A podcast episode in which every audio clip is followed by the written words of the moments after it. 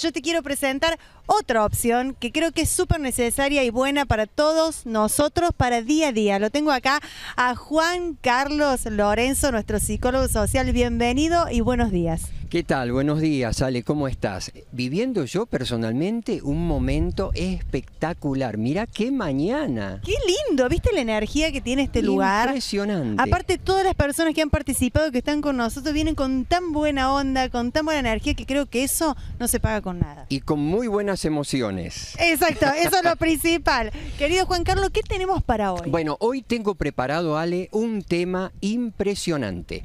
¿De qué hablamos cuando hablamos? Wow.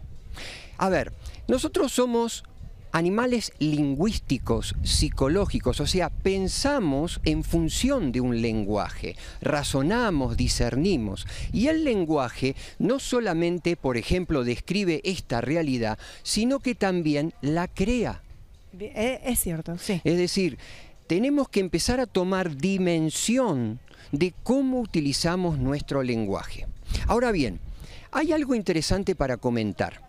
En este patrón de aprendizaje en nuestra sociedad, Vos sabés que hay estudios que se desarrollaron en la Universidad de Harvard, el doctor Lai Ribeiro, que dice que, por ejemplo, un niño latinoamericano a la edad de 7 años ya recibió de parte de sus tutores más de 100.000 noes. Wow. Esto significa no corras, no saltes, no te muevas, no vayas para allí.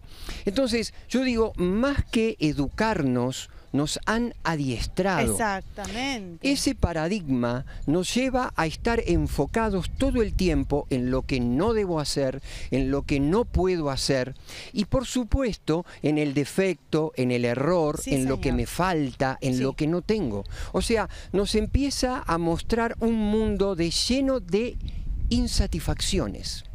Bien, y lo interesante es que después de esos siete años que te comenté, ya no tengo al adiestrador afuera, que es mamá o papá o el tutor, sino que ya lo incorporé yo como un modelo mental. Y entonces eso me impacta directamente a mí en mis cargas emocionales.